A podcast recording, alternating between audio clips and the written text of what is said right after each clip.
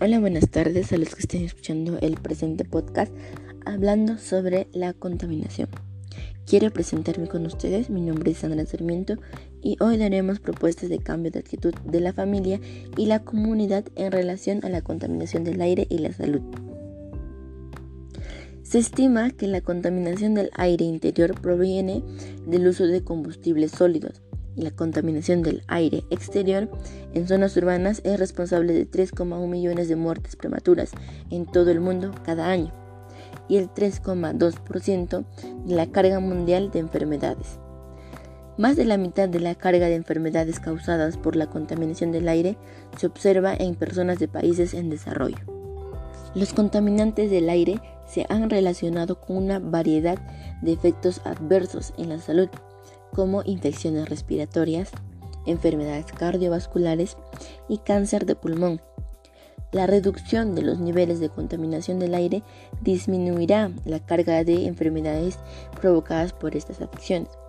A medida que la población mundial crece y se urbaniza, incrementa la demanda de energía y transporte, lo que constituye la fuerza motriz para la emisión de sustancias a la atmósfera. Ahora, para prevenir la contaminación se necesitan políticas sobre la calidad del aire y el transporte, regulaciones que controlen la contaminación en las ciudades, controles de emisiones en la industria y la promoción de fuentes de energía limpia y renovable. Entre las medidas para reducir la contaminación del aire interior se incluyen reemplazar el combustible sólido por combustibles más limpios, en los hogares, aplicar tecnologías y sistemas de ventilación eficientes en los hogares, escuelas y entornos de trabajo y dejar de fumar. Los esfuerzos para reducir significativamente los contaminantes del aire también ayudarán a disminuir las emisiones de gases de efecto invernadero y mitigar los efectos del calentamiento global.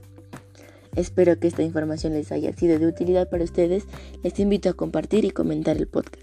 Espero también que para otro día les traiga más información sobre temas como los de hoy y nos despedimos con la frase, la contaminación es una enfermedad incurable, solo puede ser prevenida. Cuídense y que tengan un hermoso día. Gracias.